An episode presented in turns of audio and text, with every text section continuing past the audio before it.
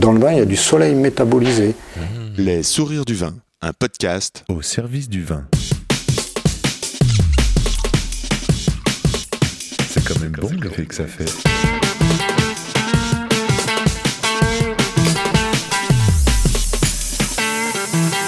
Attends, je reviens, j'enregistre. Non, on fait silence.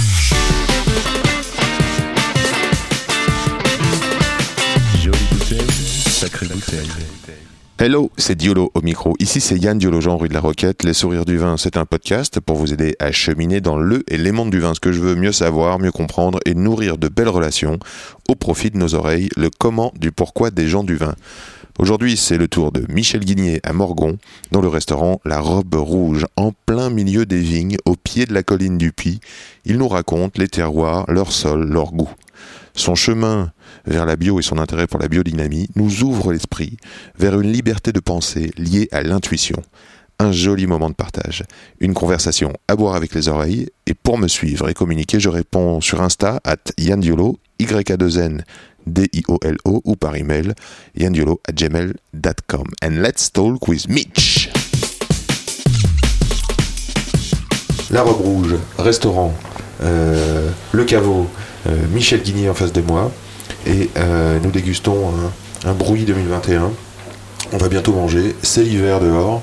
Euh, c'est l'hiver et c'est magnifique parce qu'on a des champs entiers de, de, de, de- vignes sans feuilles. On a l'impression de, de mains qui sortent de- des champs. C'est- très euh, joli. C'est une saison particulière l'hiver, non? Ah bah ouais, c'est c'est le, c'est le repos en fait. hein. C'est le repos. végétatif, c'est euh, c'est, euh, la sève qui est redescendue au fond des, au fond des racines, en profondeur dans la terre, euh, Ouais. c'est le froid. Ouais. C'est un peu la phase euh, euh, ouais, d'hivernage, quoi. Le, le repos, tout est calme. Ouais, c'est l'intériorité un peu. On descend dans le dans l'intériorité de la terre, la, la sève redescend. Et euh, ouais, je trouve que c'est une période assez euh, propice à l'intériorisation et à la réflexion pour euh, comment on va entamer en fait euh, bah, cette nouvelle année hein, dans quelques temps. euh, On arrive bientôt au printemps et là, euh, ouais, ça va être une nouvelle phase différente chaque En année. quoi c'est important l'hiver pour la vigne, pour faire une belle année? Parce qu'on parle souvent du printemps, on parle de l'été, évidemment des vendanges. Mais est-ce que l'hiver, est-ce que l'hiver, est-ce que le repos de cette vigne, c'est, c'est si important? Bien Est-ce qu'on a besoin de l'hiver? Bien sûr, déjà, il faut que le, il faudrait que, ouais, que la sève redescende bien dans les racines, ouais, qu'il fasse bien froid. Et puis en fait, euh, le froid a aussi un intérêt, c'est que avec l'humidité, quand il fait très froid l'hiver, on dit ça décompacte les sols. Ah oui D'accord Ah Ah oui ouais. Plus il fait froid, plus ça décompacte les sols en fait. Parce que c'est la- la- la- le, le gel en fait, voilà, on a des hivers qui, qui, qui fait plus très froid maintenant. Mais le gel, euh, ouais, a la, faculté de décompacter les sols. bon? Mais c'est pour ça qu'il faudrait des hivers qui fassent assez froid d'ailleurs, parce que, euh, parce que, pour que pour que le froid descende profondément dans la terre, en fait, il faut quand même qu'il fasse très froid pendant une certaine période. quoi. Et là, c'est vrai que des fois, on a des hivers, mais le, le- le fond de la terre n'est pas froid, en fait. C'est pour ça qu'au printemps, dès qu'il fait un petit rayon de soleil, la végétation part, parce que le froid n'est pas descendu en profondeur dans la terre. Est-ce que euh, donc le printemps là, euh, va arriver, donc on a les, montées de sève en fait. Est-ce que ça a déjà monté là? On, on se trouve, on se trouve le, le 21 février. Non, je pense pas encore, Non, là. Pas non. tout à fait, non. Ouais. non, non. Il fait bien froid ici. Hein. Ouais, là, on Enfin, a eu un peu arrivé froid. ce matin, euh, il fait frais, quoi. Ouais, puis il fait pas très très froid non plus, tu vois, il n'y a pas de gelée, même pas de gelée matinale là. La semaine dernière, il y avait des gelées matinales, mais là, il n'y a pas de gelée matinale en fait. ouais. Donc il faudrait qu'il fasse quand même plus froid, il faudrait que le froid revienne, sinon ça risque de, de démarrer un peu tôt. Ouais. Et ce brouillard là, il est souvent là le- Bah là, c'est la vallée de la Saône. hein. Ouais. Ici, là, on est, Ouais. la, la robe rouge, en fait, elle est, elle est déjà dans la vallée. hein. On est au bas des côtes, on est au bas de la côte de Pile. Pi, hein, ouais, avec ce célèbre terroir. Donc là, c'est le Euh, début du cru Morgon, en fait. Donc là, après, vous voyez, c'est, la Saône. Le Beaujolais n'est pas très large, hein. 13 km de large, 30 km de long. Tout de suite, là, après, c'est la Saône et les plaines de l'Ain. Et là, tout de suite, là, après, on est. C'est pour ça que le, le cru Morgon est très différent, parce que tu vois, là, on est dans des terroirs ici qui sont assez profonds, en fait, hein, Ouais. un peu argileux. Ouais. Quand on commence monter euh, sur la, mi-côte, on est sur des granites décomposés, de la roche pourrie. Uh-huh. Et après, les hauteurs de Morgon, on monte jusqu'à, jusqu'au cru Chirouble, on est sur des, sur des arêtes de granit dur. Ouais. Bon, entre, entre temps, là, on a la colline du Pi, Oui. qui est un terroir particulier, puisque là, on est sur de la roche bleue avec de l'oxyde de fer. Donc euh, c'est un, un- un secteur particulier. La côte de Pie et la côte de elles Pourquoi on dit euh, Dupi Parce que là, tu viens de dire la colline Dupi. Ouais. C'est quoi le Pi?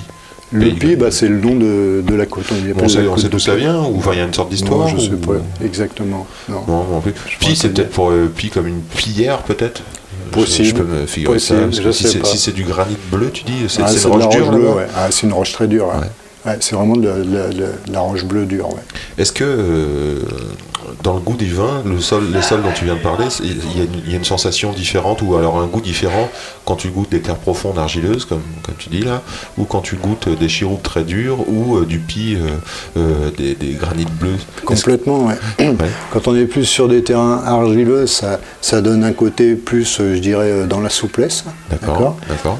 Quand on est sur des morgons, euh, granit décomposé, roche pourrie, on sent bien le caractère euh, roche pourrie, mais on garde quand même un côté, je trouve, euh, assez euh, structuré et assez rond. Uh-huh. La côte de Pie, pour moi, ça donne des vins qui sont beaucoup plus minérales. tu Ouais, vois. ouais. Et puis après, quand on monte sur les coteaux euh, de Chirouble, on est dans des sables, Ouais. des sables avec des. Enfin, je dis Chirouble ou même les hauteurs de Morgon, hein, on, a- on est dans des sables sur des arêtes de granit dur. Bon, les racines, en fait, elles restent beaucoup dans les sables. Donc Ouais. là, ça donne des vins beaucoup plus euh, féminins, euh, ouais, moins de structure. Euh, Quand on est plus sur les hauteurs, un peu plus d'acidité, Uh-huh. euh, donc un petit côté acidulé, Ouais. et avec beaucoup plus de fruits, fruits rouges, tout ça. Euh, C'est marrant parce que dans le 11e, euh, en 2023, euh, les vins féminins, on- ça n'existe plus. Euh, Pourquoi parce qu'on s'est rendu compte que euh, le caractère féminin euh, n'était pas forcément euh, euh, lié avec euh, euh, finesse Ouais, et, c'est vrai. et- et- et, euh, Ouais. comment dire euh, légèreté par exemple. Ouais. Bah, Euh, moi, je, dis le côté féminin plus par, par le côté aromatique, tu vois. Une aromatique Euh, comme une, euh, de fleurs une, par une belle fleur, Voilà, tu vois, fleur, le côté aromatique floral, tu vois. c'est un peu avoir un côté féminin. Et c'est vrai que bon après ça c'est vrai c'est un peu des clichés. ouais. Oui, parce que quand on voit les athlètes de compétition, Ouais, euh, sont elles certainement plus Ouais. musclées que moi d'ailleurs, qui fait bien ouais. 90 kilos. Ouais, mais si on, si on reste un peu dans les, je sais pas. tu vois Et euh, donc ça c'est intéressant. Je trouve, je trouve ça étonnant qu'on appelle aussi roche pourrie. Roche pourrie, c'est pas très joli. Euh, ça fait pourtant des bons vins. Ouais, bah granit décomposé, ouais, roche pourrie, ouais. Après pourri, euh, c'est toujours pareil. hein. Sur les mots, euh, on, peut mettre euh, une signification sur un mot et, et elle peut en avoir, tu vois. Bon, ouais, pourri, c'est pas, pas péjoratif, tu vois. On dit que c'est péjoratif, mais pourquoi en fait? C'est une dégradation de la roche, mais Ouais, c'est une qualité de sol en fait. Ah, bah, c'est la typicité du sol. Après, Ouais. c'est pareil, quels sols sont, euh, sont de bonne qualité ou de mauvaise qualité, tu vois? Il n'y a pas de, de bon. Enfin, il y a des, peut-être des terroirs qui donnent des arômes pas, pas très intéressants, mais après, euh, chaque terroir est différent et donne des vins de, de, de caractères euh, de caractères différents, quoi. Après, il n'y a pas un bon terroir ou un, vraiment un mauvais terroir, quoi. Est-ce que la... c'est une roche éruptive ici? C'est une roche qui vient des volcans? Euh, Ou c'est une roche qui vient plutôt euh, euh, de la mer, le calcaire et tout ça? C'est plutôt les volcans, je crois. Je pense. Et je pensais que je pensais que que tu saurais ça parce que toi tu m'as parlé de, de, de volcans un jour en vinification, tu m'as parlé euh, de, de soufre volcanique. Ah je me suis dit, tiens, Ah, il, s'intéresse certainement euh, à la nature et à la matière de la roche. Après, c'est vrai que quand on, je me suis toujours, euh, ouais, c'est vrai que quand on regarde les, les- les- la situation du Beaujolais avec les monts du Beaujolais, euh, tous ces contreforts, euh, c'est vrai que ça ressemble beaucoup à un, à un volcan. C'est des roches volcaniques. D'autant plus que bon, tu, tu- ton, ton vin s'appelle, tu as un domaine qui s'appelle euh, le domaine des améthystes. Ouais, mais ça, c'est une, c'est, ouais, ouais. C'est une roche aussi. Ah, l'améthyste, c'est une pierre. euh, L'améthyste, en fait, c'est une pierre euh, précieuse que j'aime beaucoup, ouais, et qui a, qui a des vertus. euh, En fait, l'améthyste, c'est, c'est la pierre qui est reliée au monde du vin, en fait. Ah oui? Et oui, parce que l'améthyste, en fait, elle a des, elle a des vertus euh, de soigner de la, de la dépendance. Euh, tout est dépendance. hein. Mais par exemple, quelqu'un qui aura un problème avec l'alcool, par exemple, pourrait euh, très bien porter une améthyste et ça pourrait euh, l'aider. Et euh, quand on étudie l'améthyste, en fait, et moi j'ai été scotché parce que je suis tombé dessus à un moment donné, en fait, la vraie histoire de l'améthyste, c'est. euh, vous voulez que je la raconte Oui. En fait, Dionysos, le dieu du vin, rentre dans une colère terrible parce qu'un homme a profané des insultes envers lui. D'accord. Il crée des tigres féroces qu'il envoie tout détruire sur leur passage. Et là, il y a la princesse améthyste qui est une princesse de grande beauté, qui va rendre grâce à la reine Diane. Et la reine Diane voit cette beauté euh, qui va se faire détruire par les tigres de- lancés par Dionysos. D'accord. Elle l'enferme dans une boule de cristal pur pour la protéger. D'accord Et quelques temps plus tard, Dionysos passe par là et voit cette beauté enfermée dans cette boule de cristal. Et en fait, il comprend que c'est à cause de lui. Et du coup, de remords, il verse une larme de vin qui teinte la pierre. Et, et ça, c'est l'histoire euh, de l'améthyste. quoi. Et donc, ouais, j'ai appelé à un moment donné mon- une partie des vins que je produisais euh, les améthystes. Bon, après, j'ai fait des essais aussi euh, d'améthyste avec le vin, et ouais, j'aime bien. Tes vins euh, seraient à la place de la princesse euh, dans une bouteille boule de cristal? Peut-être, mais au- ouais, peut-être. Non, mais au- autre même que ça, je trouve que, ouais, le- pour moi, le vin, en fait, quand on regarde la vigne et le vin, en fait, c'est quelque chose de très symbolique. Hein. c'est vraiment très, très, très symbolique. Et en fait, par la vigne et le vin, on peut raconter, euh, on peut raconter une histoire et on peut transmettre quelque chose. Euh, par exemple, quand on voit que euh, au Moyen Âge, les dieux vivent avec les hommes, d'accord? Le moyen de communication entre les dieux et les hommes, c'est le vin. Les hommes travaillent les vignes, font du vin, l'offrent aux dieux. Dans la Grèce, la Grèce, on fait des symposiums. Ça, c'est- le, le symposium, en fait, c'est une réunion des philosophes. Et il y a un symposiatre qui est au début de la réunion, parce qu'ils font une réunion, et, et pendant cette réunion, ils boivent du vin. Il y a un symposiatre, en fait, qui est chargé de faire un mélange sacré d'eau et de vin le vin pour élever l'esprit, pour que les, les hommes qui vont discuter puissent avoir des pensées supérieures pour organiser la société, trouver des nouvelles façons de, de fonctionnement, mais l'eau pour rester dans la mesure, pas tomber dans la démesure, d'accord Rester dans la mesure. Les Gaulois, après, par exemple, ils, ont, ils sont tombés dans la démesure, ils faisaient des orgies, Ah oui. d'accord Je crois que c'était les Romains. moi. Ouais. Mais l'idée, en fait, c'était de ram- euh, Et symboliquement, c'est ce que ça veut dire. Parce qu'après, les religions, par exemple, toutes, elles ont utilisé le vin à un moment donné. Et après, on a interdit le vin. Parce que l'humain, on a vu que l'humain n'est pas capable de rester dans la mesure. Donc, on lui interdit le vin. Mais symboliquement, on l'empêche d'élever son esprit. D'accord Donc, tout ça, c'est symbolique. Et j'aime bien euh, m'intéresser à, à l'histoire et à la symbolique des vins. Et pour dire que, en fait, pour moi, en fait, c'est intéressant dans le sens où euh, le cep, il va puiser, la base, c'est le terroir, d'accord. Il va puiser dans le terroir par ses racines. La feuille est tournée vers le soleil. La photosynthèse, en fait, c'est quand même la feuille qui capte l'énergie du soleil et qui la métabolise dans la plante. Dans le vin, il y a du soleil métabolisé. Et, et le vigneron, il est un peu là le chef d'orchestre de tout ça, d'accord?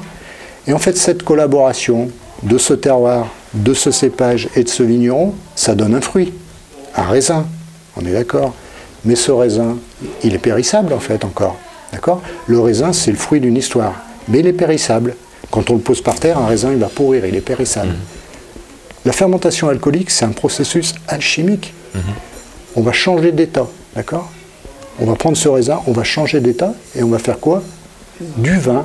Et, et on va dire, c'est marrant parce qu'on dit un vin est spiritueux, le vin de l'esprit. Et il vieillit dans le temps, contrairement au raisin. Donc tout ça, c'est symbolique, mais c'est vachement intéressant quand on travaille euh, euh, dans, dans cet état d'esprit-là, ouais, parce que tu comprends plein de choses en fait. Et quand tu parles du vin dans ce sens-là, où tu fais goûter quelqu'un- un vin à quelqu'un et tu lui expliques qu'en fait ce vin, c'est le fruit d'une histoire et tout, il ne le dégustera pas n'importe comment, tu vois ce que je veux dire Et il sera tenté à connaître euh, l'histoire. Ce vin transformera aussi euh, la personne. Exactement. Ouais. Et comment il identifie ce vin? C'est-à-dire que, est-ce que l'histoire modifie le goût, je pense, ouais. la perception? Complètement. ouais.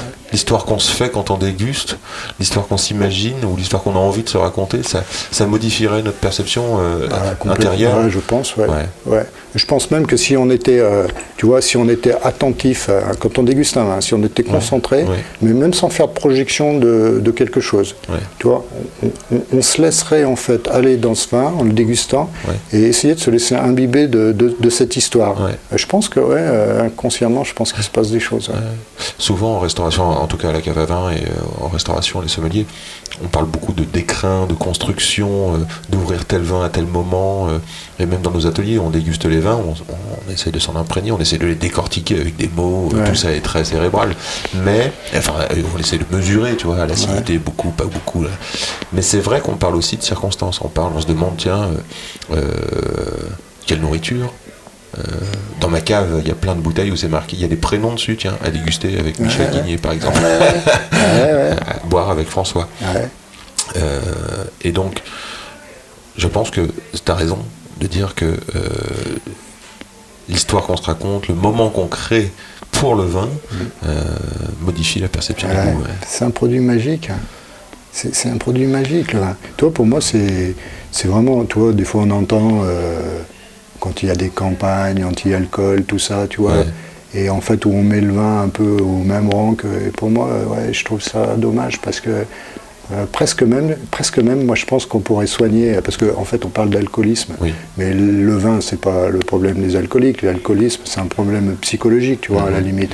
Et je pense que même, euh, ouais, on pourrait, moi je pense qu'on pourrait presque soigner, tu vois, des personnes euh, qui ont un problème d'alcoolisme avec le vin, tu vois, en leur expliquant par exemple que le vin c'est le symbole de la mesure, tu vois, et retravailler sur certaines choses. Je dis ça comme ça, mais C'est une sorte de reconfiguration de l'esprit. Mais ouais, mais ouais, parce qu'en fait, euh, tu vois, par exemple, le vin, bah, moi je suis très porté sur le côté symbolique, c'est vrai, là on parle beaucoup de ça, on pourrait parler des terroirs, euh, des, des choses plus biologiques, mais par exemple, euh, je trouve que, que le, le- le vin, ouais, il a un côté...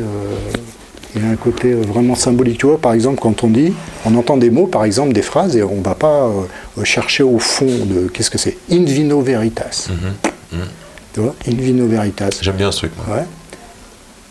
Et à un moment donné, je dis, ah ouais, mais ok, pourquoi une vino veritas en fait? La vérité est dans le vin. Parce que justement, par toute cette symbolique dont on vient de parler, on peut comprendre quelque chose en fait. Et qu'est-ce qu'on peut comprendre en fait? C'est que, parce que des fois je me dis, ok, boire du vin ça élève l'esprit. Et c'est pas bien logique en fait de se dire, tu as besoin de tout le temps boire du vin pour élever ton esprit, tu vois. Mais non, c'est pas ça en fait. En fait, c'est faire une expérience en fait. Le vin symboliquement, il dit, dans la vie, il faut faire, il faut faire des expériences pour comprendre des choses. Et le vin en fait, il peut nous permettre de comprendre l'expérience, par exemple, de la mesure, tu vois élever son esprit, tomber dans la démesure. Ah. Élever son esprit, tomber dans l'eau, on va dire. Ah. Élever ton esprit, rester dans la mesure. Une fois que tu as acquis ça, de faire l'expérience, c'est un état d'être, en fait. Tu vois, tu n'as plus besoin du vin. Mais n'empêche que in vino veritas, tu l'as découvert parce que la vérité est dans le vin. tu vois ce que je veux dire? Je vois très bien. mais après, on peut, on peut transposer ça à plein de choses. hein. Mais c'est pareil pour, euh, tu vois, toutes les choses. On, on- on supervise, les, on, on passe devant des choses, en fait, sans faire attention. Tu vois, les vins de terroir, par exemple, tout le monde parle des vins de terroir. Mais en fait, quand tu regardes bien, des vins, vraiment des vins de terroir, il y en a très peu. Puisque, quand tu réfléchis bien, le terroir, il a deux possibilités de se transmettre au vin. Le premier, par la vie microbienne du sol. D'accord quand on apporte à manger à la plante par des décomposes, des choses comme ça, elle ne peut pas les assimiler directement. C'est le sol, en fait, avec sa vie microbienne, qui transforme, qui transforme ce qu'on lui- ce qu'on apporte pour que la plante puisse l'assimiler. Mais pour ça, il faut qu'il ait une vie microbienne qui fonctionne bien, tu vois. Et si le, le sol il est gorgé de chimie, la vie microbienne, elle n'est pas assez puissante pour transformer, et du coup, la plante, elle n'a rien à manger. Donc, qu'est-ce qu'on fait? Eh ben, on va amener des engrais chimiques, en fait, qui ont été transformés par le laboratoire et non par le terroir. Du coup, si on amène des, des- beaucoup de chimie, euh, engrais chimiques, effet terroir zéro. Et la deuxième transmission, elle se fait euh, par la levure. Normalement, la levure oui. Euh, qui est présente dans le terroir, dans la prune après du raisin, pareil, elle va faire exactement pareil que la bactérie du sol. Elle va transformer le sucre en alcool et au passage, elle va donner la caractéristique du terroir. Si euh, trop de- d'antipourriture, de produits de synthèse, il n'y a plus assez de levure euh, naturelle, donc qu'est-ce qu'on va faire? Pareil, on va amener des levures de synthèse qui ont été euh, sélectionnées et multipliées euh, peut-être à Bordeaux ou en Bourgogne, donc effet terroir zéro, tu vois. Donc Donc, si je comprends bien, toi, tu as une viticulture bio. Est-ce que tu fais des vins de terroir? Bah oui, je pense, ouais, euh, Ouais, je ouais, pense. Donc, tu, tu préserves ton sol et euh, tu fais des, as les levures, ce qu'on appelle indigènes. Hmm. Donc, ça reflète le goût de ton lieu. Est-ce que l'homme, est-ce que le vigneron fait partie du terroir? Ah, euh, bien sûr, ouais. Ah ouais, c'est, le vigneron, il fait complètement partie de son terroir s'il est intégré. à- ouais. Ah ouais, je pense, ouais. C'est le chef d'orchestre, c'est lui qui, c'est lui qui, qui harmonise les choses, c'est lui qui prend les décisions. Ah ouais, d'ailleurs, on le voit bien, hein, tout, tu vois, dans un cru, tous- les viticulteurs ont une, une patte un peu, un peu différente, ouais. Ouais, c'est clair, ouais. Et le gamay, alors comment il est arrivé là? Il y a différents types de gamay ou pas? Alors Gamay, bah, c'est pareil, tu vois, on parlait tout à l'heure de bah, un peu de, de- de- bah, on va dire un peu bio, euh, biodynamie. euh, euh, le Gamay, euh, le Gamay, en fait, euh, en fait, ce que je voulais dire, c'est que, tu vois, maintenant, on arrive à, à avoir plein de, de réponses scientifiques aux choses, en fait. On- par exemple, on parle aussi beaucoup de la, de la biodynamie, qui m'intéresse beaucoup. Euh, mais euh, je trouve que, en fait, quand on regarde bien, les, les anciens, en fait, étaient des, étaient des observateurs, en fait. Moi, je pense qu'ils faisaient, ils faisaient pratiquement de la biodynamie, tu vois, les anciens, parce qu'ils n'avaient pas de, pas de produits chimiques, tu vois, mon grand-père, tout ça. Et en fait, c'était des observateurs, en fait. Ils observaient, et quand les choses se répétaient, en fait, ils en tiraient des conclusions. Et par exemple, le gamay, chez nous, euh, le- l'endroit lui convient. Pourquoi? Parce que le climat lui convient et les sols lui conviennent. Le gamay, en fait, c'est un cépage qui a tendance à produire. Si on l'implante sur des terrains très riches, il est illimité en production. Ah, d'accord. Ah ouais. Il peut faire 150-160 hectos hein, du gamay hectare. Ah. C'est pas un problème pour Ah lui. Et donc il faut le- il faut l'implanter dans certaines Bordeaux, vous faites combien par exemple? Voilà, Le- là, Le décret, il dit quoi? Moi, je sais même plus maintenant. C'est 56 hecto-hectares, quelque chose comme ça. Et toi, quoi. tu fais combien? Pour nous, on tourne maintenant à à 40 hectos. Quand on fait 40 hecto-hectares Ah ces dernières années, euh, tout le monde est content. Quoi, hein. C'est lié à quoi? C'est au climat ou? Bah, le climat ouais, a beaucoup changé. Ouais. Ouais. Il y a moins de- il y a moins d'eau? Bah, Il y a beaucoup moins d'eau. ouais, Il y a moins d'eau. Et puis, je sais pas, les méthodes culturelles aussi ont changé quand même, je pense. Mais si tu voulais refaire euh, du 60 hecto-hectares, tu pourrais? Bah, ouais, il suffit d'amener de l'engrais. hein. Tu bourres, ah, sauf si bien sûr tu as un incident climatique. euh, Ouais. Si tu gèles, Ouais. bah, tu gèles. Si tu grêles, tu grêles. S'il y a la sécheresse, il y a la sécheresse. C'est vrai Ouais. que c'est plus compliqué maintenant. Mais pour le gamay, par exemple, oui, le réchauffement climatique a été positif parce que le problème du gamay, en fait, chez nous, c'était d'arriver à une maturité complète, en fait. Certaines années, quand tu vendanges euh, euh, début octobre, euh, que les nuits sont fraîches, au bout d'un moment, le raisin il mûrit plus, il faut le ramasser, tu Oui. vois. Alors que maintenant, on vendange fin août, début septembre, Oui. tu peux attendre largement de bien ramasser ton raisin mûr. Mais par contre, le gamay ne supporte pas trop les températures au-dessus de 37 degrés. Mmh. tu vois? et là, des fois, au mois d'août, maintenant, on prend des coups de 41, 42, et ça, il n'aime pas trop bien, tu vois. Blocage de maturité? Bah, en fait, il, je sais pas, c'est le stress. ouais, c'est le stress, ouais, ça lui met un coup de stress, en fait, et les raisins, tu vois, par exemple, au 15 août, ils commencent à être euh, déjà assez bien mûrs et tout, tu vois, il y a du jus déjà. Et quand il prend un coup de 42, en fait, il se stresse, donc il se déshydrate d'un coup, comme ça. Ah, Et après, euh, même si la température rebaisse et s'il a pris un trop gros coup de stress, il reste flétri, là. Et, Et tu vois, bouche, par exemple, quoi 2003, bah 2003 Ouais. tu vois, il y a un coup de stress, flétri, on a ra- ramassé des raisins mous, Ouais. et du coup, euh, ça donne des arômes de pruneaux, fruits cuits. Ah tu vois, on n'est plus sur les arômes frais du gamay. Donc pour nous, je pense que le réchauffement climatique, il ne faut pas qu'il aille trop vite non Mm-hmm. plus, parce que je ne sais pas si le gamay il pourra continuer à bien se maintenir euh, Mm-hmm. ici, tu vois. Vous sortez d'une d'une grosse période d'année chaude, là 19, 18, Ouais. 19, 20. 21, c'était frais. 21, ouais, c'était plus frais, ouais. Ouais, On a fait des vins plus. Mais 21, ouais, c'était plus. Un peu plus d'acide. Ouais, ils sont un peu plus nerveux, un peu plus acidulés, les 21. Mais ouais, mais quand même, on voit que, ouais. On, ouais, on prend des années quand même, euh, ouais, qui sont, qui sont compliquées. Les raisins en 22, là, ils sont comment les gamins Les jus que t'as dans les, dans, les, dans les tonneaux, ils sont comment Ouais, les super bon. C'est ça. beau, ça. Les 22, ça va être un super millésime, ouais. Ouais, parce qu'on est. Ouais, ça- il y a- il y a- bon, on a fait des petits rendements, on n'a pas fait des gros rendements quand même en 22. Mais par contre, euh, contrairement par exemple au 2003, où on avait des goûts de fruits cuits, contrairement au 15, euh, qui pourrait ressembler un peu, mais où c'était beaucoup plus des, des arômes, euh, qui, qui verraient un peu sur, euh, sur la syrah ou je sais pas quoi. Les 22, on va avoir des vins chauds, tu vois, structurés, mais qui vont rester sur les fruits des Beaujolais, tu vois. Ça va être très Beaujolais. Et ouais, je trouve que ça va être un, très, ça va être un bon millésime, ouais. ouais. Est-ce que tu as déjà planté des gamets euh, dans ta carrière de vigneron Euh, ouais, ouais, ouais, ouais. Est-ce que c'est difficile de choisir, euh, euh, je sais pas moi, la plante par exemple et le, son porte-greffe en fonction du sol, en fonction de ce que tu veux faire Ouais, ouais, ouais. Bah, c'est pas difficile parce qu'on connaît bien les terroirs, tu vois, par ici. Donc on sait quel porte-greffe il faut Vous implanter. plantez quoi par exemple Du SO4 Comme euh, Non, Ça se fait? Bah, nous, on avait surtout là, de- sur les bas de Morgon, ce qui faisait beaucoup la, la qualité des, des vins de qualité, c'était les Viala avant. Et Les Viala, ouais. Après, on va mettre des 3309, tu vois. 3309. Ouais. Et après, sur les hauteurs, plus en vrai, ça va plus être des 420, tu vois. Les SO4, euh, tout ça, ça va plutôt être réservé peut-être ouais, à des terrains un peu plus riches, un peu plus profonds, tu vois. Uh-huh. Ouais.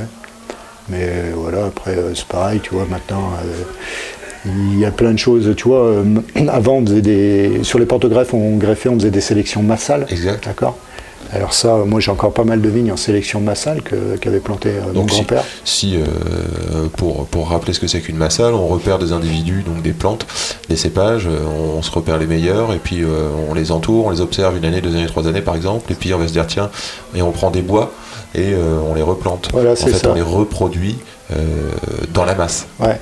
Ah tu- plusieurs types d'individus. Exactement, c'est complètement différent, ouais. Mon grand-père, par exemple, je me rappelle, il, tu vois, il passait dans ses vignes, par exemple, ouais, quand il voyait un beau cep, tu vois, ouais, il mettait une marque. Mhm. Tous les ans, il mettait une marque d'une couleur différente, et au bout de 5 ans, ceux qui avaient 5 marques, il prenait des greffons dessus, et, et il les greffait comme ça. Donc, du coup, tu vois, ça faisait, euh, ça faisait euh, une multiplicité, en fait, de pieds, euh, du coup, de caractéristiques différentes. Donc, dans ta parcelle, tu avais plein de choses différentes, tu vois, une espèce de complexité qui donnait des vins complexes, aromatiques. Alors que maintenant, tu vois, on va partir d'un clone, tu vois. C'est fou, ça. Donc On- un clone qu'on reproduit. qu'on reproduit à l'identique. Donc en fait, tout- tout- toute ta vigne, en fait, tous les cèpes, en fait, vont pratiquement ouais, tous avoir euh, les mêmes raisins, la même forme de raisin, les mêmes arômes, les mêmes caractéristiques, tu vois. Donc euh, si euh, je reprends euh, ta levure sélectionnée plus euh, euh, des plantes clonées, euh, on est dans un, je dis pas que c'est mal, mais on est dans un lissage de goût en fait, Ah, complètement, ouais. versus ouais. euh, une diversité, une complexité. Bah ouais, mais ça c'est tu sais, c'est la société qui veut que qu'on qu'on- qu'on- prenne zéro risque, quoi, qu'on fasse des trucs euh, Mais pourquoi il y aurait moins de risques? ennuyeux. Hein Pourquoi il y aurait moins de risques Parce que euh, là, là, t'as pas de risque, tu vois. Tu vois, c'est une société qui veut se, qui veut se rassurer et qui veut pas vivre, en fait, tu vois. Parce que tu, tu, tu, tu- en fait, tu, ces, ces clones, ils ont été sélectionnés aussi par leur productivité, tu vois, souvent, parce qu'ils font des beaux raisins, parce qu'ils vont résister à, à la pourriture, parce que, parce qu'ils vont, ils vont donner euh, un, arôme, un arôme, une caractéristique euh, qui peut paraître plaisante, mais ça, peut être, intéressant à faire. Mais moi, je trouve que c'est, un peu ennuyeux, tu vois, que d'avoir, euh, par exemple, euh, parce que quand tu as, une sélection massale, par exemple, tu as, une multiplicité, donc quand tu as une multiplicité, tu sais pas trop en fait qu'est-ce que ça va donner à la fin, qu'est-ce qui va prendre le dessus, tu vois. Toi, c'est pas pareil. Alors que quand tu as du clonage, bah, de toute façon, tu vois bien, quoi. Clonage, ça fait un peu. C'est comme, c'est comme si tu prends l'humain, quoi. T'imagines une société de clones ou une société de, de gens différents, tu vois. ce que, que- des, tu vois, que, c'est pareil. des, que des John Malkovich. John Malkovich, John Malkovich, John Malkovich, John Malkovich. Non, mais quand tu, fais, quand tu fais le parallèle, par exemple, tu vois, tu vois une vigne avec des individus tous pareils, et tu t'imagines une société euh, avec des individus euh, tous pareils, tu sais, comme dans bien, Matrix, les, les- Ouais, je vois bien. tu vois? Bah, C'est un peu pareil, quoi. Bah, c'est marrant, j'aurais pu croire que c'était un coup euh, euh, à, cause, à- à cause du coût. Je me dis que c'est moins cher d'acheter des clones. Qui vous les vend? C'est les pépiniéristes? Ouais, ouais, ouais. Ouais, je pense que. Ça doit être moins cher, non? T'achètes euh, hop bon, le prix, euh, je sais pas si ça a changé beaucoup. ouais. Non, ça change pas beaucoup? Non. Parce que le temps de faire des massales, tu vois, déjà il faut 5 ans pour repérer euh, le bon pied, enfin, ou les bons pieds. Après, il faut les planter, il faut Ouais, la bah, on produire. faisait ça, hein, avec mon père, on greffait, on faisait nos greffes et tout. Tout a arrêté. hein. Ouais. Ouais. Il y a encore beaucoup, il y a encore pas mal de vignes. hein. Toutes les vieilles vignes, elles, elles proviennent tous des, des sélections massales. hein. C'est Oui. les, les clones maintenant, c'est les, jeunes vignes. C'était un métier d'ailleurs de greffer. euh, Oh, c'est des- dans les, les vignerons vignerons, là, tu avais des ouais. vignerons qui savaient greffer, ouais. Donc, euh, euh, quand c'était le moment, euh, on les, chez, venaient, on les appelait. C'est des copains, quoi. Ils savaient, Ouais. on greffait pendant 3-4 jours, quoi. Après, on mettait dans des bennes avec de la tourbe, euh, du, char- du charbon de bois pour pas que l'eau croupisse. ouais. On mettait à la chaudière, au chaud, tu vois, pour que la soudure, elle se fasse. Et puis après, euh, on les mettait en pépinière, La chaudière. ouais, vers une chaudière, ouais. C'est quoi une chaudière? Non, la chaudière, c'était un endroit où il, fallait qu'il fasse chaud. Ah ouais. Tu vois, pour que la soudure se fasse, il fallait qu'il fasse chaud. Ah oui, d'accord. Donc les greffes greffées dans la tourbe, avec de l'eau, du charbon de bois pour pas que l'eau croupisse. Hop, on les mettait au chaud, la soudure se faisait, et puis après, on les Dans mettait les en champs. pépinière. Ah, en pépinière. D'abord un an en pépinière, c'est-à-dire on faisait une oreille, on les plantait toutes comme ça, et après on vérifiait les soudures, celles qui tenaient bien, celles qui tenaient pas, elles tenaient ouais, pas. En même temps, Michel, je le dis au micro parce que ça se voit pas, mais en même temps, il bouge son pouce et on voit bien qu'il l'a fait. il nous explique, il bouge la main. Et euh, je trouve ça très, très beau. ouais. Tu t'intéresses franchement euh, beaucoup à la biodiversité, j'ai l'impression, donc à la diversité, au vivant. euh, euh, tu parles de biodynamie, donc j'ai l'impression que tu t'intéresses à, la, à la vie Mm. des astres. Je me suis pas mal intéressé à la biodynamie, ouais. Après, moi, je fais de la culture biologique. Bon, je m'inspire de la biodynamie. Après, je me, j'ai pas de, j'ai pas de, quai- de, je me fais pas certifier euh, en biodynamie parce que, en fait, en gros, moi, ce que je connais de la biodynamie, en fait, pour moi, la biodynamie, ça vient de, de Steiner, tu vois, Steiner. Après, il y a Maria Thun, en fait, qui a repris euh, les- le travail de Steiner pour, euh, pour lancer euh, la biodynamie. C'est Maria Thun, en fait, qui était une paysanne qui a lancé la biodynamie. Et Steiner, en gros, la- la- au départ, en fait, la biodynamie, en gros, c'est.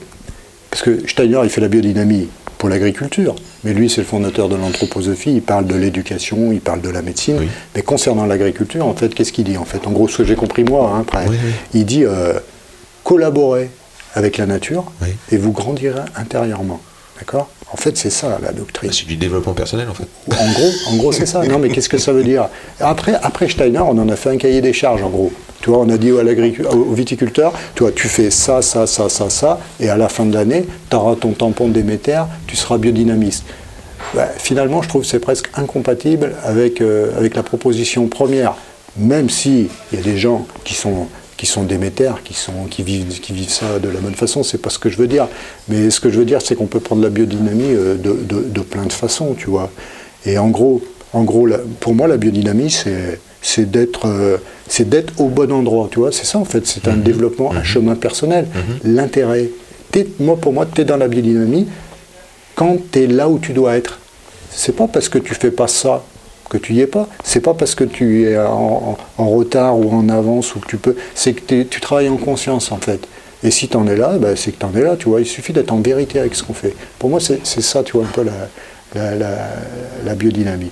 Après, euh, ouais, je- j'essaye d'adapter des choses. Tu vois, j'aime bien travailler avec les, les jours, euh, les jours fleurs, les jours fruits, fleurs. euh, surtout moi, fleurs, fruits, je travaille plus ces jours-là en, en cave, tu vois. Alors, tu vas faire quel geste, par exemple Ah, filtration, d'accord. Bah, par exemple, pour moi, euh, tu vois, ra- ra- racine feuille, je vais, je vais plutôt essayer de l'adapter euh, dans la culture, tu vois. Mhm. Euh, bah, fleurs, euh, fleurs, fruits aussi. Mais par exemple, euh, fleurs, fruits, ouais, ça va beaucoup être en, en cave, tu vois. Pour moi, quand je vais faire des soutirages, si je peux, je vais les faire en fruits. Parce que pour moi, le fruit, tu vois, c'est le soutirage. Et puis par contre, une mise en bouteille, par exemple, c'est la fin, tu vois, c'est l'aboutissement. Pour moi, c'est le fruit. Mhm. Donc j'essaie de le faire en fruits. Après, euh, voilà. Après, ouais, j'essaye de, de m'intéresser à tout ça, tu vois, lune, lune montante, lune descendante. Et, et- et- ça, cette conviction, est-ce qu'elle se vérifie dans ton goût? Euh, dans mon goût, moi, peut-être pas personnellement, mais euh, euh, je, le, je le vois quand je fais goûter mes vins après. Ah oui, oui. Dans la réaction, en fait. Toi, tu lis tes vins à travers ceux qui les goûtent? Ouais, un peu, ouais. Enfin, moi, je le. Tu veux, moi, je suis plus. En fait, moi, un bon vin, je vais le savoir quand je vais rentrer le raisin. Ouais. Quand je vais rentrer le raisin et quand, par exemple, tu vois, quand je sers un vin, quand, quand il coule, tu vois. Ouais. Le, le raisin qui rentre dans mon, dans, mon, dans mon cuvage, quand je le vois, je sais ce que ça va faire un peu comme vin, tu vois. Ouais. Je sais si le vin, il va, je sais comment il va être à peu près. Et puis après, euh, après c'est pareil, les vinifications, tu vois, chaque année, par exemple, je vais dire, euh, eh ben allez, je vais, cette année, je vais faire comme ça, tu vois. Et puis en fait, quand je rentre le raisin, que je vois le raisin, ben, souvent je change d'avis, tu vois, c'est marrant. Je vais faire différemment, je vais faire, je sais pas, je vais improviser un truc. C'est l'expérience Je sais pas, j'essaye de plus en plus euh, à faire confiance à mon intuition. Oui, mais l'intuition, elle s'est développée, elle est forcément Ouais, elle est forcément chargée de... Ouais, bah disons que j'ai peut-être moins de, j'ai moins de peur, tu vois. Je, je- je me laisse aller à faire mon intuition. Ouais. Et je pense que d'ailleurs, ça serait peut-être quelque chose d'intéressant de parler de l'intuition. Tu Oui. vois, par exemple, Oui. mais je fais beaucoup de parallèles avec la société, parce Oui. que tu vois, tout est lié en fait pour moi. Tu vois, par exemple, actuellement, on est dans une société où on entend, euh, on entend tout et n'importe quoi, et où plus personne en fait n'arrive à se faire une idée, tu vois, des choses. Et moi, ce que j'essaye de faire, en fait, pareil que pour le- la vigne et le vin, j'essaye d'écouter toutes les informations, et finalement, à la fin, eh ben, je vais faire confiance à mon intuition. Tu vois et je pense que, que l'intuition, en fait, c'est un, un nouveau, euh, comment dire, un nouveau sens qu'on devrait développer, tu vois, dans les temps qui vont venir. Mmh. Et pour ça, le, le- le vin, euh, toi, toi quand tu, tu, sens un vin, par exemple, Mmh. tu peux laisser aller ton intuition à savoir, tiens, euh, toi, comment il a été Bien fait, sûr. toi, Bien sûr. tu vois. Ouais. T'as vu, t'as il y a des mecs, euh, t'as vu les, les- les concours des sommeliers et tout, Alors, les mecs, ouais. T'as suivi? Ouais, un petit peu, je regarde, et les mecs, c'est des... c'est fou, quoi, des fois. hein. Ouais. Il y a des mecs, euh, franchement, ils... ah ouais, bah, ils doivent faire confiance aussi beaucoup à leur intuition. Ils ont beaucoup travaillé, ils ont un, un grand savoir, mais je pense qu'ils doivent aussi avoir une sacrée intuition. hein. Oui, parce qu'ils ont, ils ont construit un bagage euh, de connaissances Et- reliées à des sensations, et tout d'un coup, en un éclair, Mm. un coup de nez, un coup d'œil, un coup de bouche, Ouais. il s'est connecté à tout un tas de- de- d'informations. C'est quand même lié au travail, et c'est quand même lié au, euh, à l'effort de mémorisation, à la, à la pratique. Enfin, je crois pas que ce soit l'intuition, comment elle se développe, tu vois. Euh, Je pense que, bon, toi, quand tu as fait ton, tes vins, tes premiers vins, tu devais avoir certainement euh, les chocottes, tu vois, tu rentres tes Mhm. premières vendanges et tout ça, là, tu dis que tu es apaisé parce que tu as moins peur, mais c'est l'expérience aussi. Au ouais. début, il y a quelqu'un qui t'a appris, il y a quelqu'un qui t'a montré, tu as eu des mentors, ou alors ton, ton père faisait déjà du vin? Ah ouais, bah ouais, non, mais ce que tu dis, c'est intéressant, parce que c'est vrai que je pense qu'il faut vraiment avoir une très très bonne base, en fait, bien connaître tout, pour justement avoir la possibilité de, de se laisser aller dans son intuition. Et d'ailleurs, euh, tu sais, j'envisage de, de faire une formation là que j'ai commencé à construire, et en fait, c'est un peu basé là-dessus. En fait, ça sera, ça sera pour les personnes en fait qui veulent euh, commencer une conversion, et c'est justement euh, sur cette base-là. C'est en fait l'état d'esprit, c'est parce que tu sais, chez nous, en fait, euh, le foncier est pas cher. Donc il y a plein euh, d'informaticiens, d'hommes d'affaires euh, qui, qui en ont marre de, de la vie qu'ils ont et du coup ils veulent revenir à la nature. Donc comme le foncier est pas cher, chez nous ils achètent des vignes et ils veulent les travailler en culture biologique, tu vois, pour être. Et du coup ils sont, ils sont tous, je vois, ils sont tous portés par une très forte idéalité. Oui. Et donc en fait, euh, l'état d'esprit de la formation, ça serait justement par rapport à ça, de dire en fait, l'idéalité, c'est génial, c'est un moteur qui nous tire en avant, mais il y a la réalité. Et en fait, le chemin entre les deux, c'est la vie. tu vois Et donc, ouais, ok, gardons cette idéalité pour nous élever, tu vois, nous, de nous donner envie d'avancer, de pas, de pas euh, ron- S'endormir, ronronner, stagner, ouais. ouais.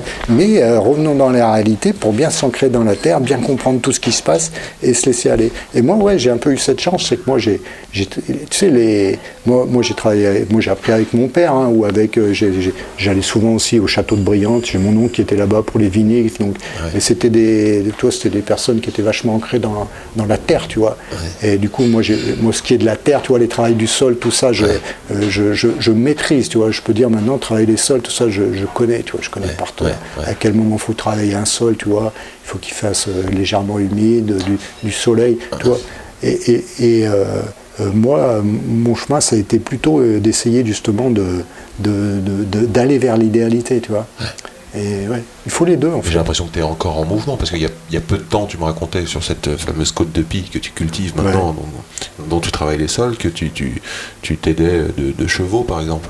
Ça, c'est Ouais. nouveau C'est- Bah, Alors, c'est nouveau ou ça date du grand-père Non, non, Enfin, du père non, non, non, bah, mon, mon père avait un cheval, mais après ils ont, ils ont, per- ils ont plus les chevaux. Et là, j'ai un, en fait, j'ai un collègue, là, un- un- quelqu'un qui est, qui est revenu s'installer, ben, tu vois, une personne qui est revenue à la, nature et Ouais, tout, ouais. et du coup qui a, qui a acheté un peu des vignes, euh, enfin qui a pris des vignes en fermage par ici, qui s'est installé comme viticulteur.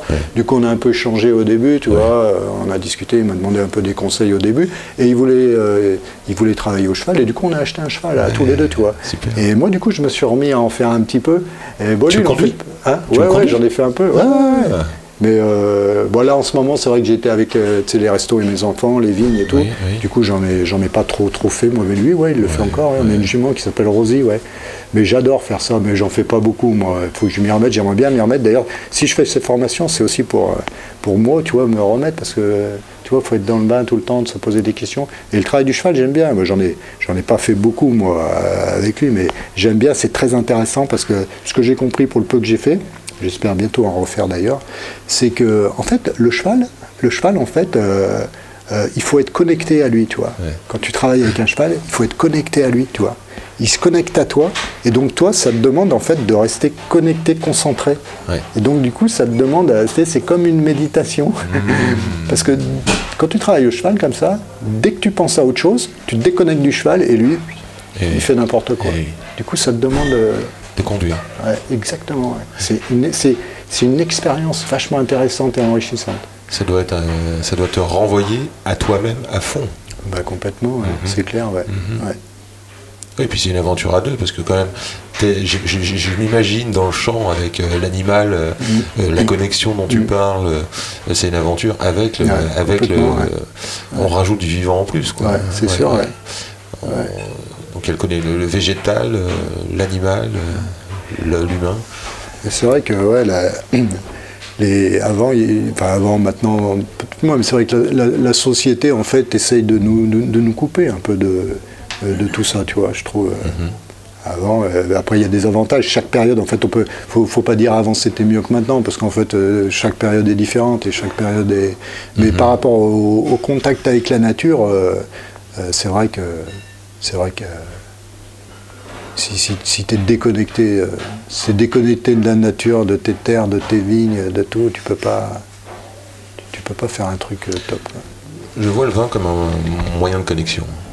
Ouais, ben après le vin, ouais, c'est un, un moyen de partage, je pense. Moi, dans mon terroir, rue de la Roquette, tu vois, Ouais, le vin, c'est un moyen de connexion, c'est un moyen d'amener euh, de, de la nature dans la ville et d'en et faire un pont. Ouais, complètement.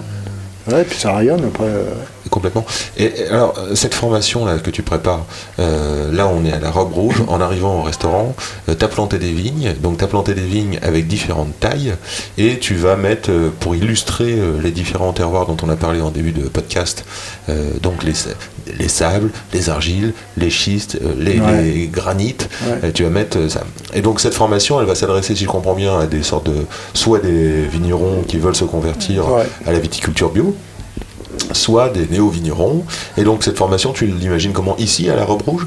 Non, je pense les faire euh, plutôt euh, ben, dans le lieu où je vais peut-être aller habiter. Là, en fait, il va y avoir, un- j'ai- il va y avoir un côté, euh, un côté euh, échange en fait, et un côté pratique en fait. hein. On va faire des expérimentations. dans les vignes et un côté échange. Mais en fait, ça va être beaucoup basé ouais, sur, sur Ouais, euh, ouais, ça, euh, bien être positionné en fait euh, dans la réalité et euh, faire le pont vers l'idéalité en fait. Voilà, déjà, déjà ça. Et puis après, ouais, moi je vais apporter beaucoup d'aspects techniques en fait, tu vois, techniques au niveau des travails du Tout à l'heure, tu m'as dit une phrase qui, qui- qui m'a plu. La différence, c'est ce qui est enrichissant. Donc en fait, Ouais. tu vas convier, tu vas inviter ici à Morgon, à la Robe Rouge et ailleurs, euh, la différence. D'ailleurs, on se voit dans ce caveau. Tu m'as dit, euh, j'ai fait une sélection de vins, j'ai pris euh, un tiers de nature, un tiers de bio, euh, biodynamique et un tiers de conventionnel, parce que je veux que tout le monde soit là. Quoi. Ouais, c'est ça, ouais. Et tu dis aussi que euh, ce que tu aimerais, c'est euh, pouvoir créer. euh, euh, euh, on a des idéaux différents, des idéalités différentes, et, mais il faut absolument qu'on échange. Il faut créer de la, de la, des, des prétextes. Bah ouais, ouais, c'est ça en fait, parce qu'on a un état d'esprit un peu, euh, on est on est rapidement dogmatique en fait, tu vois des, euh, comment dire, euh, après c'est pas pas les personnes qui sont comme ça en fait, c'est euh, c'est l'ambiance générale qui est comme ça et du coup qui impulse aux personnes de fonctionner comme ça. En fait, tu vois, oui, bah, c'est vrai que le monde des natures est un peu enfermé dans le monde des natures, le monde des bio est un peu enfermé dans le monde des bio, et les conventionnels sont un peu enfermés dans le monde des conventionnels. Bon, ça, bouge un petit peu maintenant. Mais ouais, ici, moi, l'idée à la Robe Rouge, c'était justement de, de créer un espace, en fait, où on, est OK tous pour venir en se disant OK, c'est pas parce qu'on c'est pas parce qu'on fait euh, pas pareil qu'on peut pas parler, tu vois. Ouais, la, différence est enrichissante. Et euh, il n'y en a pas un qui fait mieux que l'autre en plus. A pas un, tu vois, c'est pas parce que tu fais du bio euh, que tu, tu dois, euh, tu dois euh, dévaloriser ceux qui font pas du bio. Tu vois, je trouve ça c'est complètement ridicule. Puisque d'autant plus que tous les bio, pas, pas tous, mais euh, ils ont tous fait de la chimie avant, tu vois. Tu vois, moi j'ai appris dans la chimie, donc je vais pas euh, tailler les mecs qui font de la chimie, tu vois. En plus ça n'a pas de sens, tu vois ce que je veux dire. Si tu veux faire du bio et que ça, ça te parle et tout, ton, ton envie, c'est pas de te mettre contre ceux qui n'en font pas, c'est d'échanger avec eux, tu vois. Mais tu, tu, tu échanger, c'est pas agresser, tu vois. Tu vois? Faut, faut, parler. Ici, je voulais faire un lieu d'échange comme ça, mais ça fonctionne pas mal, tu vois, parce que euh, du coup, euh, j'ai fait un tiers de vin bio, un tiers de nature, un tiers de conventionnel, du coup, tout vient. Et nous, par exemple, tu vois, de, jeudi, on va faire une conférence, on va parler des vins, des vins conventionnels, des vins bio, des vins nature, mais on va pas opposer les uns avec les autres, on va parler, tu vois. Parce que, c'est, parce que, par exemple, le conventionnel, ça peut avoir un, atout précieux dans la discussion qu'on a eue. Parce que quand tu es en conventionnel, par contre, tu es, vraiment dans, l'étude des choses, tu sais, parce que tu utilises un peu des artifices, en fait. Du coup, ça te permet quand même de comprendre des choses aussi en même temps. Moi, ça m'a beaucoup apporté, parce qu'au niveau, au niveau euh, compréhension euh, des sols, euh, des vinifications. Tu sais, quand tu utilises des levures, des arômes, des enzymes, que tu es tout le temps dans les laboratoires, tu sais ce que c'est qu'une analyse de vin, tu vois comment ça fonctionne. Du coup, c'est pas que négatif, tu vois, à la limite. Ça peut être une bonne, une bonne base, au contraire, justement, pour pouvoir après avancer peut-être plus raisonnablement, tu vois, vers, vers l'objectif et pas se laisser aller trop vite dans son idéalité. Parce que quand tu pars trop dans ton idéalité, c'est pareil, hein, t'es toi, t'es, la nature. Euh, moi, je vois des, des, cultures de vignes en ce moment, euh, euh, c'est une catastrophe, tu vois. C'est une catastrophe. Parce que, par exemple, quand tu entends laisser faire la nature, par exemple, non. Un viticulteur biologique ne laisse pas faire la nature. Il l'accompagne, il ne laisse pas faire. Laisser faire la nature, elle. C'est comme si la nature, elle avait conscience de comment je vais faire pour faire euh, des belles vignes et du bon vin. Non, la nature, c'est la nature, tu vois. Elle s'en fout, elle, la nature. Elle va se développer, elle, elle va bouffer, tu vois. Elle va te bouffer. Donc euh, non, le viticulteur en biologique, il laisse pas faire la nature. Au contraire, c'est encore pire, tu vois. Il est encore obligé de beaucoup plus s'investir dans la nature pour que sa vigne. La, la vigne, en plus, si tu veux, la vigne au départ, c'est une liane. La vigne, c'est une liane à la rampe. Et l'homme, en fait, pour qu'elle fasse des fruits, les fruits, la vigne, il faut que l'homme, il l'élève, tu vois. Il faut qu'il la maintienne, qu'il l'élève, sinon elle fait pas de fruits. Donc non, c'est tout. euh, Donc c'est vrai que les gars qui, justement, les idéalistes avec leur grande qualité d'idéaliste, et ouais, ok, mais il faut qu'ils se disent, ok, je suis porteur de mon idéalité, mais en gros, ça va être mon problème. Il va falloir que je me coltine à me remettre dans la terre. Et celui qui est trop dans la terre, eh ben lui, il faut qu'il se dise, ah, moi, je suis trop dans la terre, et mon travail, ça va être de m'élever vers l'idéalité. Tu vois, chaque, euh, chaque qualité a son, tu vois, a son travail. Il n'y en, a- pas un qui arrive avec la science infuse. Je suis idéaliste, je vais y arriver. Non, idéaliste, il faut que tu te col- la- la- coltines la matière. Je suis trop dans la matière, je vais y arriver. Non, tu es trop dans la matière, il faut que tu deviennes un peu plus idéaliste. C'est vrai Des chemins, euh, Ouais, ouais, différents ouais. chemins. Mais c'est intéressant, tu vois. C'est quoi le. Oui, on en a parlé, oui, oui. Euh, Le, le rapport euh, dans tes vinifications, puisque tu me parles de vinification, de produits, tout ça. Quel est le quel est l'apport et quel est le rapport du, au bois avec le, Quel rapport tu entretiens avec le bois? Ah, moi, j'adore le bois. moi. J'ai toujours aimé le bois. Après, comme je te disais tout à l'heure, euh, le bois, c'est pareil, ça s'apprend au fil du temps. Tu vois, euh, pour moi, euh, le bois, c'est vraiment à bien maîtriser les élevages. Déjà, déjà, le bois, il est intéressant pour, euh, pour faire des élevages, parce que la forme, la forme ovale, tu vois, la forme ovale, toujours la forme ovale a été, a été une forme qui, euh, qui, qui aspire à la gestation, tu vois. Mhm, Ah, ça, tu mhm. vois, l'œuf, le, le ventre d'une femme, un fût, tu vois, voilà, on, on- élevé pour élever quelque chose, c'est bien. Euh, Il y a le côté aussi euh, oxy- micro-oxygénation du bois qui est intéressant, et surtout l'élevage sur lit, quoi. Tous les élevages, normalement, sont des élevages sur lit, euh, avec la lie ou les fermentations qui ont été faites dans le fût pour que dans la lie, il y ait les résidus de bactéries et de levures. Vois. Qu'est-ce que ça apporte? Ça fait quelque chose au goût? Ça Eh ben apporte ouais. à, la, à la matière? Ça fait quoi? Bien sûr, parce que les, les bactéries, les, les bactéries lactiques, enfin les bactéries issues de la fermentation malolactique et les levures alco- alcooliques, en fait, elles vont se dégrader dans les lits. Et euh, tu vois, on fait des bâtonnages, par exemple, pour remettre les lits en suspension. Ça donne du gras, ça regraisse Dans les les vins. aussi Ah, bien sûr, ouais. Ça regraisse les vins. Donc ça, c'est un vrai élevage en fût. Après, euh, après moi, je dis toujours, euh, en fait, euh, le tanin du bois et le tanin du vin euh, se combinent et créent de nouveaux tanins, tu vois, de nouvelles complexités tanniques. Et donc, du coup, quand on part de ça, et ça veut dire qu'il faut adapter, le- pour moi, hein, après chacun fait ce qu'il veut, il faut adapter euh, la structure tannique du vin et, et la structure tannique du fût, tu vois.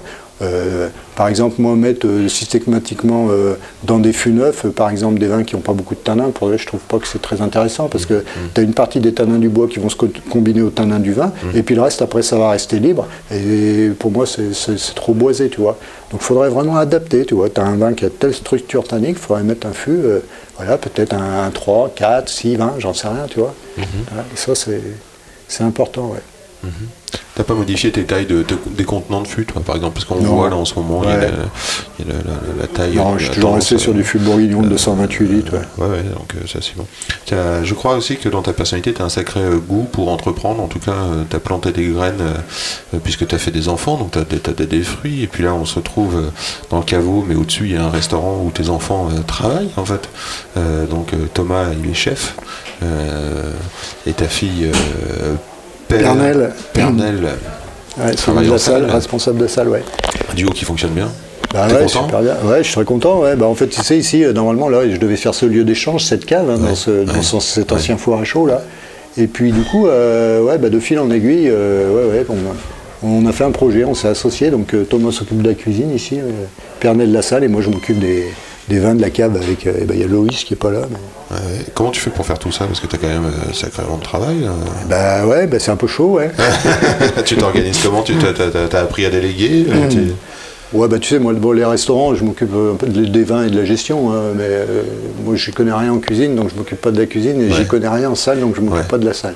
Donc c'est un peu l'avantage de faire ça avec mes enfants, c'est que, tu vois, on se fait confiance, euh, chacun son, son poste, et puis moi, euh, je continue à m'occuper des, de mes vignes. Bon, après là, je te cache pas que que j'espère un peu que ça va se calmer dans quelques temps parce que ouais, mon objectif là c'est vraiment de, de, de finaliser ces formations parce que j'ai vraiment envie de, de transmettre, en Transmettre, fait, ouais, ça m'intéresse bien. Transmettre ton expérience, transmettre Ouais, ton savoir-faire.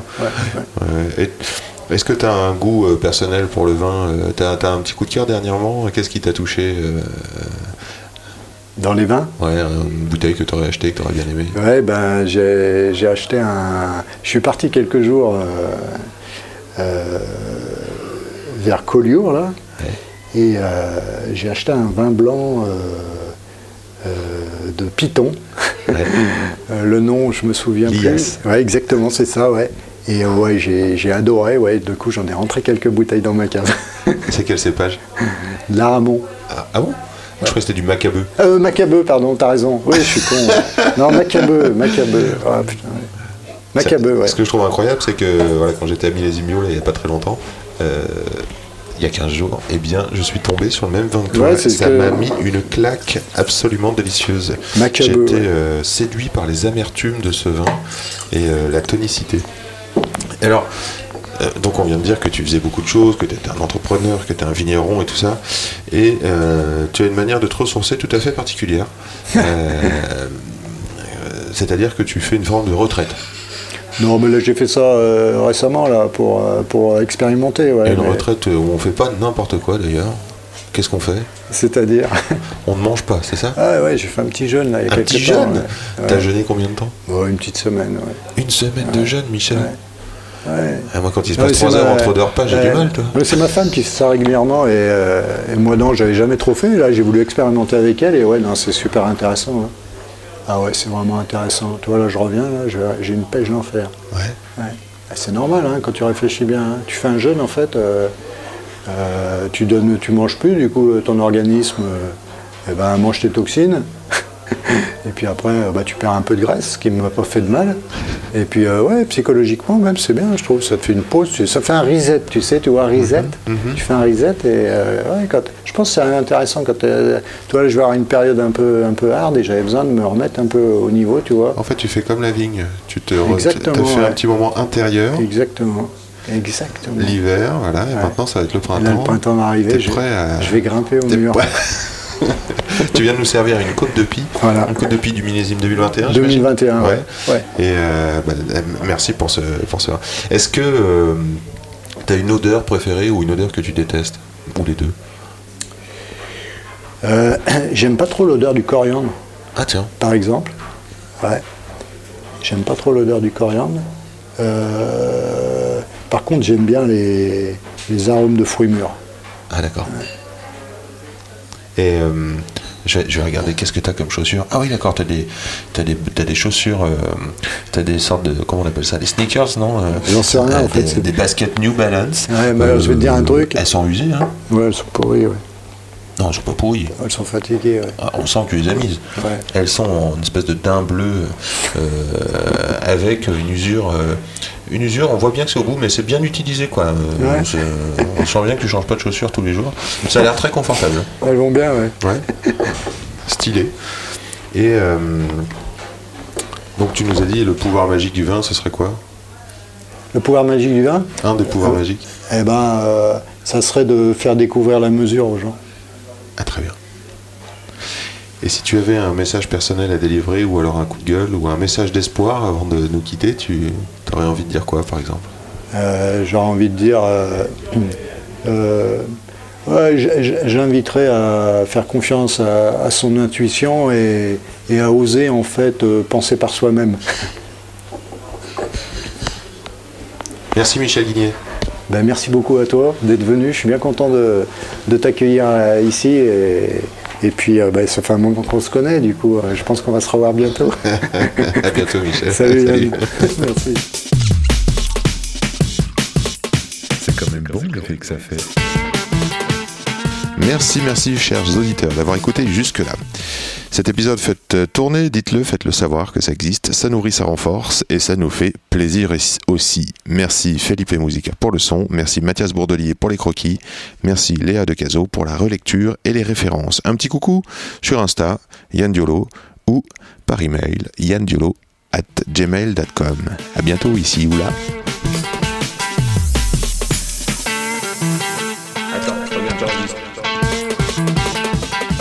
Silence.